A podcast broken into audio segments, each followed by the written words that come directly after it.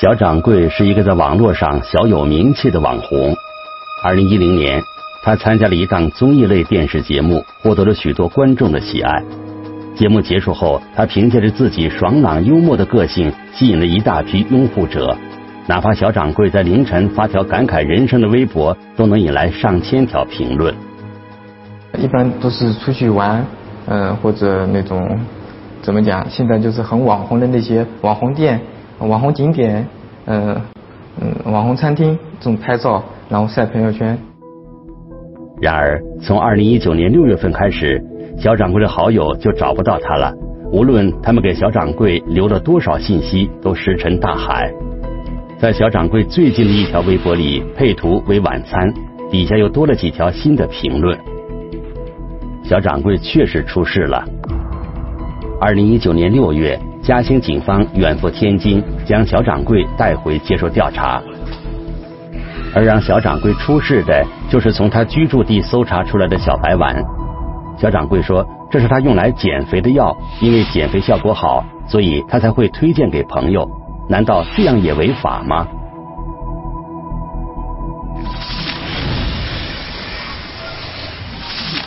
熟悉小掌柜的观众都有印象。二零一零年参加电视综艺节目录制的时候，小掌柜还是一个微胖的女孩。因为性格爽朗、爱笑，所以喜欢她的观众不少。节目录制结束后的一段时间，持续关注小掌柜的网友突然发现，小掌柜变瘦变美了。而这段时间，他的微博和朋友圈里频繁出现一款减肥药。小掌柜说：“正是因为自己吃过小白丸，效果明显，他才会推荐给其他也想减肥的网友。”那么，小掌柜所说的小白丸究竟是什么？嘉兴警方为何要千里迢迢找到小掌柜呢？聚焦一线，直击现场。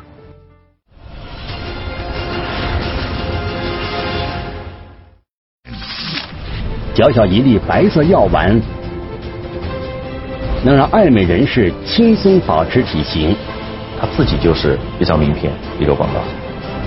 美丽事业微商待发，不费功夫就可以月入数万。糊了一层窗户纸，他心里知道，他自己不把它捅破。惊人的利润，又有怎样不为人知的黑色内幕？网红的秘方，一线正在播出。每天一颗小小的白色药丸，不用节食，不用运动，就可以轻松瘦身。这是小掌柜不断传递给网友的信息。发发朋友圈，啊，微博晒晒图，然后觉得啊，大家都在问他怎么啊变瘦了，变好看了。很多小姑娘她吃了之后，发现瘦了，确实瘦了。然后呢，就身边的小姐妹，哎，你最近怎么瘦了？哎，我吃了哪个哪个药。那么你帮我买一点，吃一粒能瘦两三斤啊！这种，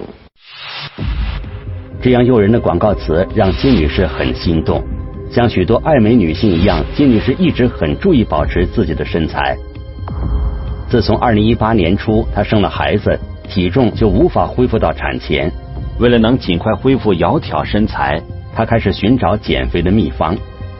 不久，她就听说了小掌柜推荐的这款小白丸。辗转委托朋友，终于找到了一家销售零食的微商，由小白丸出售。他是按粒买嘛，他就说一粒能瘦好几斤，然后嗯，一个疗程下来能瘦二三十斤，多的五六十斤都有。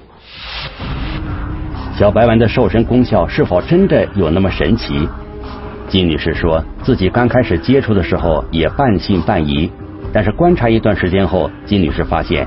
这个微商主要是卖零食的，小白丸并不是主营业务，但是店主本人就在服用小白丸，而且瘦身效果惊人。看他自己也瘦了好多，嗯，女孩子看了都会心疼。购买记录啊，然后嗯，聊天记录说吃了一粒就瘦了两三斤啊，这种，然后那种上称的对比图都有。跟客户的聊天记录。就比如说，今天一下瘦了六七斤，吃了药以后，就等于减肥效果很显著的，所以他才会相信这个药效果蛮好的。店主展示的瘦身前后对比图，还有交易记录、顾客评价，让金女士慢慢消除了疑虑。尽管小白丸价格不便宜，一颗的零售价就要三十元，她也决定试一试。刚生完孩子，然后比较胖嘛，然后就想快速的瘦下去。嗯，那个时候好像一百三四十斤，我想瘦到一百二十斤。刚开始，金女士以四百四十元优惠价买了半瓶十五粒小白丸。当传说中的减肥神药寄到了金女士手中，她不禁有些失望。她当时送过来，连包装瓶都没有带，就直接用一个塑料袋装了，里面装了十五粒那种白色的减肥药，然后连减肥药的生产日期、出厂厂家、呃服用服用的那种说明都没有，然后那个减肥药叫什么名字也没有，网上都统称它为小白丸。他说是自制的中药秘方，有个说明书，但不是很正规嘛，就写了什么。里面有什么什么中药乱七八糟的那种，别的没写。求美心切的金女士并没有去深究小白丸是否是正规的减肥药，然而她开始服用不过两天就发现不对劲了。她吃了以后有恶心，然后想吐，晚上也睡不着觉，还有点心悸那种感觉。我感觉这个药性很强，吃不下饭，没胃口，看什么都想吐。整个人没力气，口渴，非常非常渴，然后心慌气短，然后有时候脾气就特别暴躁那种。金女士也向店主询问，得到的答复是这些都是正常反应，只要多喝水就能缓解，要是反应太大也可以减少药量。当时也反馈了，那商家商家呢，商家意思呢是，呃，减肥药呢吃的都有都有副作用的。他是建议我隔一天吃一粒，每天一直喝水，一直喝水，一直喝水。能喝多少水啊？一天？那种饮水机那个桶，感觉一大桶能喝三天就能喝完。金女士的反应特别大，她也一度想要停药，但是明显的减肥效果又让她犹豫不决。因为瘦起来快，就想克服一下，再瘦一点就停掉。持续服药两个多月后，金女士就进了医院。指标血常规验出来都没一没一个是正常的，包括肝功能都是异常的。这样的检查结果让金女士恍然大悟，随即向当地公安机关报了案。这种都是不能吃的嘛，吃下去命 are 没有的。然后就怀疑这个药有毒有害。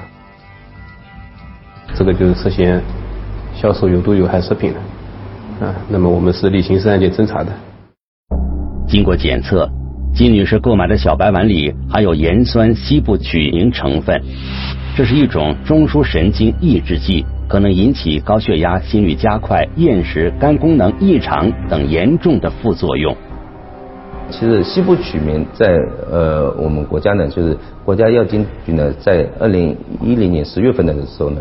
明令禁止在我国生产、销售或使用的。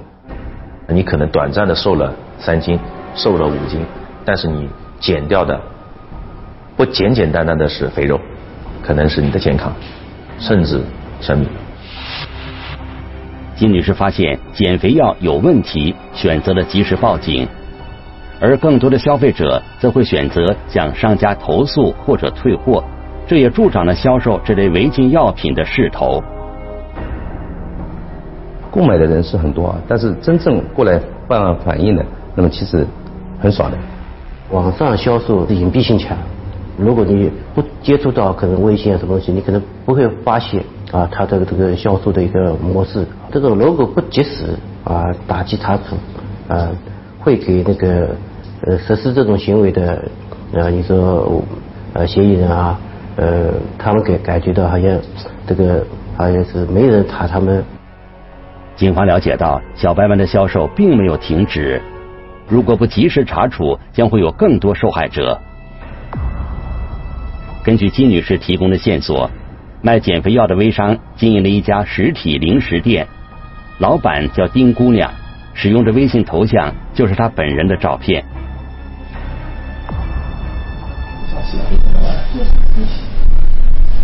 做寿这家店是你的吧？楼上有一个寿司店，那个店的那个店员他自己呢比较胖，然后刚好跟他买了减肥药，然后这个减肥药呢也是散装放在他那个美食店的那个收银台柜那边，他就放在了那边，然后一查就被我们查到了这个药，当时就把这个药直接扣押掉了。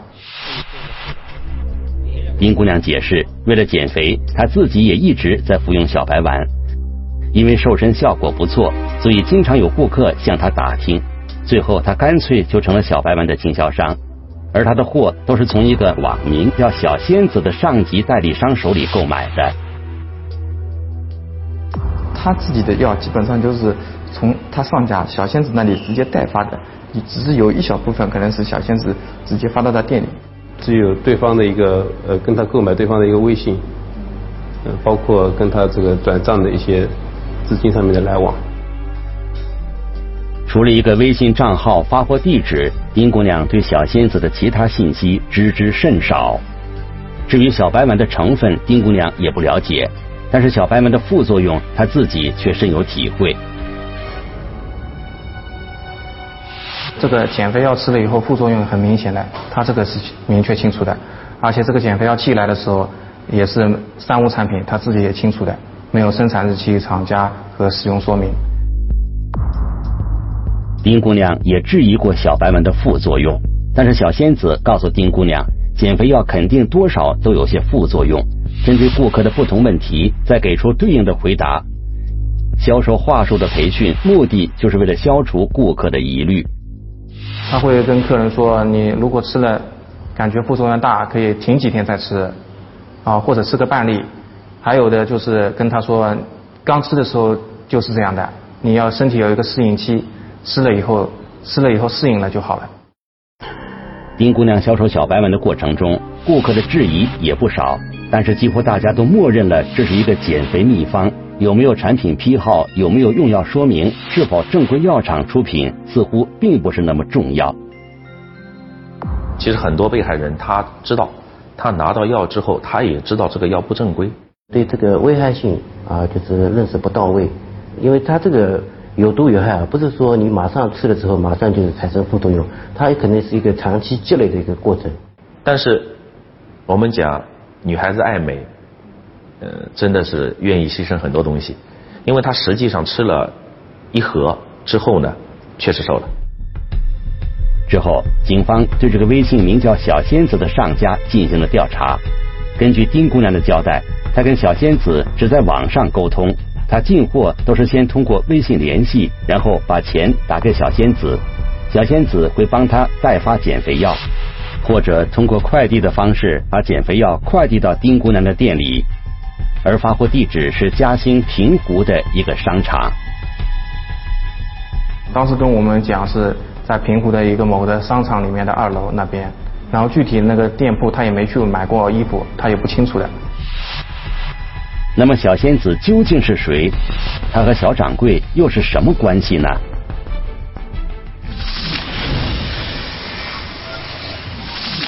购买小白丸的顾客几乎都听说过小掌柜减肥成功的案例，也正是因为知名网红的亲身减肥经历，让顾客们都十分信任小白丸。而丁姑娘之前也是一个微胖的女孩，在试过了小白丸的减肥功效之后，她便开始代理销售小白丸。小白丸的零售价是一瓶八百八十元，三十粒。而丁姑娘从小仙子那里的进货价是四百四十元一瓶，一转手就是一倍的利润。尽管丁姑娘知道小白丸的副作用很大，但是面对这么高的销售利润，她舍不得停手。警方从丁姑娘这里只搜到了少量的减肥药，从她的销售量来看，她的分销层级并不算高。警方分析，小白丸应该已经形成了相对成熟的销售网络。要想彻底打掉这个团伙，需要层层往上梳理，找到源头。那么，丁姑娘的上家小仙子到底是谁呢？在这个销售网络里，她扮演着什么样的角色？她和小掌柜之间又是什么关系呢？网红推荐华丽包装，一颗小白丸引发抢购潮。成本低廉的违禁药品，摇身变成瘦身赚钱的畅销品，网红的秘方一线正在播出。根据丁姑娘提供的线索，警方找到了平湖的这家商场。他网名叫小仙子嘛，然后他的那个商铺的那个名字也叫小仙子。我们在店外面查看的时候呢，发现这个店主呢跟微信头像长得很像的，所以我们初步确定他应该就是小仙子本人。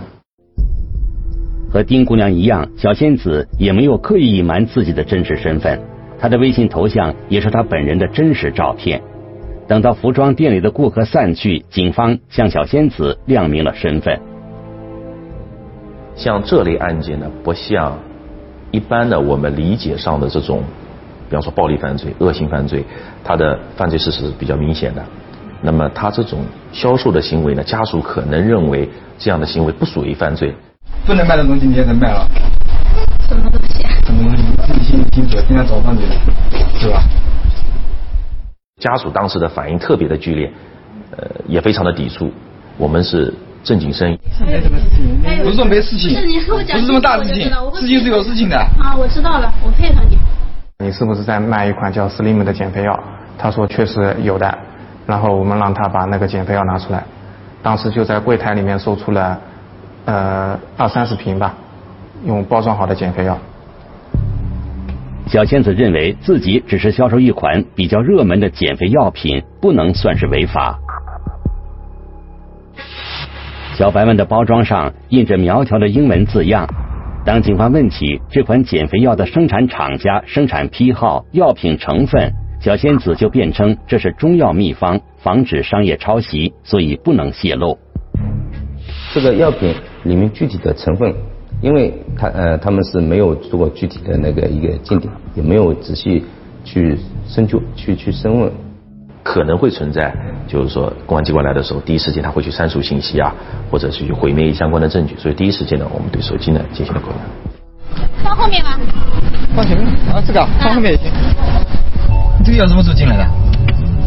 就前一个多月吧。进了多少？一百。警方发现。小仙子手机上还存有大量的销售发货记录、聊天记录。面对顾客和下级代理商对药品副作用的质疑，小仙子也会去找上家求证。这些记录都直接证明了他在说谎。会有大量的客户会反馈给你啊，我吃了这个药很难受，或者甚至有些人要呕吐、头晕。那么他其实也怕，因为你在卖这个药，因为药。要吃下去，万一吃出什么事情来，他其实也心里也没底的。聊天记录里面有问过上家，但是上家也回避掉了这个问题。但是小仙子自己也是明确知道这个是三无产品的，销售这个可能是违涉嫌违法的，所以他一直在问上家这个里面有没有违禁品。然后上家跟他说没有，他就感觉心安理得的继续销售这个减肥药了。通过进货和发货记录看，根据不同的药品数量。小仙子从上家拿到一瓶药的成本是一百到二百二十元不等，而他发给下级代理商的价格一般在二百至四百四十元不等。其实他们这个明知性还是比较清晰的，只是他们就相当于自欺欺人啊！我觉得这样做可能没什么问题。他自己给自己糊了一层窗户纸，他心里知道。他自己不把它捅破，还不认为可能是涉嫌就已经构成犯罪啊，就是这个呃呃法律知识比较比较淡化。随后，警方还在服装店的仓库里发现了大量的小白丸，因为他自己想多囤点货，这样的话那个进价的单价就便宜了，这样他的卖出去的利润就更高。仓库里面查获了还没有销售的减肥药，Slim 减肥药大概有。呃两百零七瓶，一开始也是十瓶、二十瓶的拿，到后来跟他买的人实在是太多了，他就开始囤货了，有一百瓶、五百瓶这样进货了。通过小仙子的联系人，警方梳理出了小白丸在整个嘉兴的销售网络。他下里面代理大概有十个人左右，都是跟他拿货的。我们从他的交易流水里面翻出来，大概卖了一千瓶有的。如果他是一级代理的话，下面有相当多的二级代理，从他的手机里面，整个嘉兴的销售网络的结构，其实是非常的清晰的。同时呢，在他的手机里发现了重要的信息，就是他的上家。小仙子说，他的所有药品都是从小掌柜手里购买。上家给他寄过来的那个药盒，上面整个快递的呃信息都是有的，发货地址，包括发货人电话，上面都有。我们通过掌握的小店上那个微信，还有他那个上家发货过来减肥药那个发货地址，通过这两个信息，嗯，查了查了商家那个身份，后来查出来他是在呃我们天津。而此时，小掌柜并不知道嘉兴警方已经发现了小白丸的销售网络，他的朋友圈、微博依然还在宣传小白丸的减肥功效。比方说，我们把嘉兴这边的二级代理、三级代理打掉，其实对整个销售网络是没有任何意义的。因为对小掌柜来讲，嘉兴一个点，它的销售量可以说在它整个销售网络里面没有了这个点，对它影响根本不大。就相当于打打是打七七寸啊，就是要把源头啊把它擦掉，那么你相当于整个一条线可能就摧毁了。你不然的话，你上家还有你可能。整个啊，它的销售可能下家换一个，代理换一个，他仍旧在实施一个违法犯罪行为，啊，这就是打不彻底。所以说，我们现在坚持的目标就是要挖源头，啊，就是打网络。那如果说小掌柜这个点不打，那么对整个销售，对全国这个销售网络来讲，呃，我们不知道何年何月他会停止这个行为，因为他的暴利，销售假药给他生活所带来的一切。我们不去制止他，他自己永远不会停止。小掌柜依然活跃在网络上，不断的更新自己的新动态。小仙子提到，他之前是一个网红，而且自己还开了辆比较比较豪华的轿车，我们就专门在那个区域对他的那个豪华轿车进行蹲点守候。我们在那边呢，呃，蹲守了一个下午，发现呢小掌柜刚好出门遛狗了，然后呢，我们就。确定了，小掌柜就应该是住在这里的。因为小掌柜的发货量很大，警方分析他的背后应该还有原料的支持。为了把源头彻底打掉，警方并没有着急收网，而是继续蹲守。白天睡觉，晚上嘛出去，啊开个车出去打麻将什么的。警方发现。和小掌柜接触频繁的还有一名网红小飞，同样也在自己的朋友圈、微博发布大量的小白丸销售广告。正在警方进行调查时，小飞竟然自投罗网。当时我们到了户籍室的时候呢，刚好碰到了那个补办身份证的小飞，我们在车里面呃查到了他销售减肥药的两部手机和发货的回执单。还在那个车里面呢，发现了呃退回来的那个减肥药的那个快递。同时，小掌柜这边也有了动作，发现他那个拎拎了一个大的箱子，嗯，从自己家住房出来，开着自己的车子出门了。当时呢，我想着应该这几天发货发了这么多，家里面可能货没有了，可能要去补货。当时我们也比较兴奋，可能以为以为。他会拿着箱子，可能到工厂或者呃进货去了，然后我们嗯派人在后面跟，一直跟着，但是跟着跟着越跟越不对，发现他是往机场那方向去了。他一会儿在天津，一会儿可能就飞海南去了，一会儿又飞到哪里去了？难道小掌柜听到了什么风声？警方只能继续等待下一次抓捕时机。一个星期后，小掌柜的朋友圈发了一条新动态。就是在在自己自己家里面做西餐，嗯，晒晒吃的。那么当时我们想，他肯定在家里。他手机电话，发现房间里面有手机声音，就确定他肯定在房间里面睡觉。然后后来我们就接着敲门，敲到一直敲到后来，大概敲了四五十分钟，他才把他从梦中敲醒，才把门打开。警方从小掌柜的家里搜到了用塑料袋包装着的药丸，足有十七点五千克，边上还有几大包药瓶、干燥剂和包装贴标。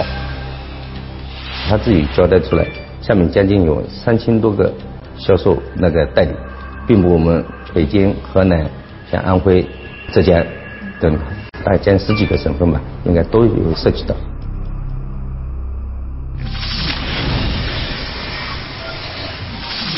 小掌柜和小飞相继落网了。从在他们家中搜出来的药粉、胶囊和包装就可以看出来，传说中的减肥神药小白丸就是在这样的家庭作坊中诞生出来的。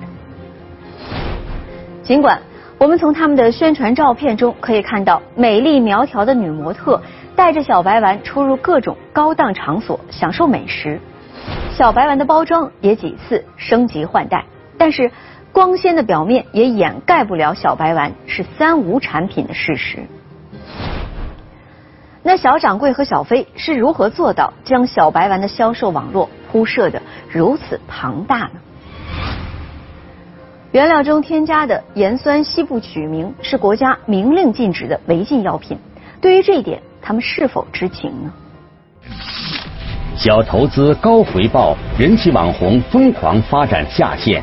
有人在编织美丽谎言，有人全部埋单自欺欺人。网红的秘方一线正在播出。小掌柜回忆，二零一零年那次节目录制后，她就找到了男朋友，也没再费心打理自己的微博。之后，跟很多过气网红一样，她的人气渐渐衰退。但是转折发生在二零一五年前后。在那档节目上认识的同城小姐妹小飞找到她说想借用她的人气为一款减肥药做宣传。她作为一个网红呢，她相对而言而讲也算是一个公众人物，因为呃他的微博的粉丝量呢非常的大。小掌柜名气比较大嘛，然后小飞人气比较差一点，然后就找到小掌柜帮他推广一下这个减肥药。小飞提出，他找货源，小掌柜利用人气变现，两人一拍即合，决定做这个大生意。小掌柜也确实可能吃过一段时间这个药，吃了之后呢效果有，然后明也明显的瘦下来，然后他自己呃包括微博呃微信朋友圈都一直晒图，大家都在问他怎么啊变瘦了，变好看了。没多久，小掌柜就发了一条微博。广而告之自己瘦了十多斤，是吃了一种减肥产品，有需要的可以私信他。之后，小掌柜将人气都转移到了微信上。小掌柜后来就自己专门建立了一个呃微信号，然后就是专门用来销售的减肥药的。从他身边的人来讲，他前后这个变化那么大，这本身就是非常好的一个广告效应。所以说他的量能做到这么大，他自己就是一张名片。一个广告。小掌柜原先是一名会计，小白丸的火爆销售让他尝到了甜头，他索性辞了工作，全身心投入小白丸事业。有网红身份的光环加持，这款减肥药很快成了网红款。而小掌柜的微信好友没多久就加到了上线五千人，他们来自全国各地，代理大概全国各地有上百人，内陆的有新疆、西藏。呃，沿海的有到广东、呃深圳、福建都有。销售网络层级那么明确之后，那么我们最后才进行一个收网，统一收网行动。从我们打击掉的这些代理来看，绝大多数都是从一个被害人转化成一个犯罪嫌疑人。其实很多呃代理呢，后期呢他都知道了，因为他我通过百度，甚至通过问上家。得知里面含有西部曲明，而这也成了大家心照不宣的秘密。小白丸依然很畅销，小掌柜频繁出入当地各大网红餐厅，不为了吃饭，主要为了自拍以及维护自己的网红人设。从小掌柜的整个生活轨迹，他从朋友圈里所反映出来的生活就是这样：我很轻松，我很美丽，我很奢侈，我的钱又赚得很。很简单，所以说呢，他这样传递出去的三观呢，很容易去影响这样一批人。小飞本身挺漂亮，一九年呢刚签了一家广告公司做平面模特，一年收入也要五十万。他们塑造光鲜亮丽的网红形象，营造小白丸属于高端消费的错觉，由此产生的高额回报，还是让很多人丧失了理智。我们找到他们的时候，他就很简单，他就说我就想赚一点，这个利润很高。第二个，我也想吃，我也想瘦，商家就会抓住你这个这个这个心理，他说可以，你可以再做我的代理。你比方说这盒药卖给你是八百，你做我代理六百就够了。这样的方式一传十，十传百。这些代理商中还有不少是慕名而来的大微商，而针对这样的大客户，小掌柜和小飞则会给出更低的进货价。小飞从厂里拿药最便宜的拿到一块三，这样一瓶药三十粒下来加包装，总共大概在四十块钱。他卖给小掌柜，呃，最低是六十块，小掌柜再卖给小仙子，大概在一百到两百之间。小仙子卖给丁姑娘。大概是在两百到四百之间，丁姑娘卖给受害人小金，加价到八百八十块钱一瓶。钱来的太快，你想，呃，他这个药的成本非常的低，他的销售的利润可能要几十倍、上百倍的利润，然后他的代理的量非常之大，所以说他这个钱来的非常的快。到一九年，将近五年的时间，将近三千多个销售代理，按照他自己讲。那么每个月的获利将近大概要嗯三四万左右吧，按照我们案件查实的讲，远远还不止。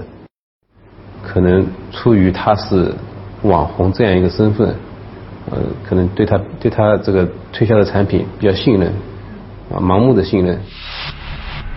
这么大的销量，顾客和代理商也经常会反馈回小白丸的副作用。对于他们的质疑，小掌柜和小飞都是统一口径。这是一种中药秘方，副作用都是减肥的正常反应。而事实上，当顾客反馈药效不够或者太强时，他们都会在减肥药的配比上做出微调。添加西部曲明的时候没有标准，这一批药可能西部曲明的量大一点，这一批药可能量小一点。那么怎么办呢？如果吃了反应特别大，那么代理就会跟你讲，吃半颗，不要吃一颗。明知道。这个减肥药销售给那个客户之后，人们在使用的过程当中产生了这么个副作用有害的话，你还还继续销售，这个就是很明确、很明智的生产销售有毒有害食品的一个主观上的一个明智。事实上，小掌柜和小飞并不是没有机会及时收手。二零一九年四月，一直向小飞供应原料的药厂突然被警方处理了。小飞就和小掌柜讨论过是否还要继续这个生意。他们的微信对话框里有一个新闻链接：某网红卖假减肥药被判三年。他们知道之后，他们当时其实也心里也蛮担心，但是想着自己嗯圈子不大，觉得嗯法不责众，这么多人都在卖，肯定也不会查到我头上来，我偷偷摸摸的应该也不会被发现。在网上还是在从事销售那个。呃，有毒有害食品这么一个违法犯罪的行为的其他人还还没有，就是说被公安机关查处的这批人也好，也是一个很大的警示。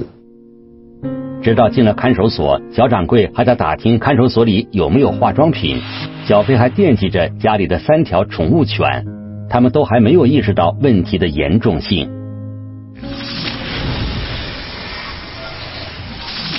当有顾客反映药效太强或是太弱时，小掌柜和小飞就会及时调整药品的配比。他们还自诩是最负责任的微商。这句话听起来真是讽刺。明知道小白碗里含有违禁药品，还销售给不知情的消费者，难道这就是他们眼中的负责任吗？即使看到某网红因为销售假的减肥药被判刑三年的新闻，他们的第一反应也不是及时收手。而是抱着侥幸心理继续谋取暴利。对于爱美想减肥的消费者来说，不要盲目信任网红同款，也不要盲目的相信保密配方、独特疗效这样的宣传，否则减掉的不一定是体重，很可能是健康。如果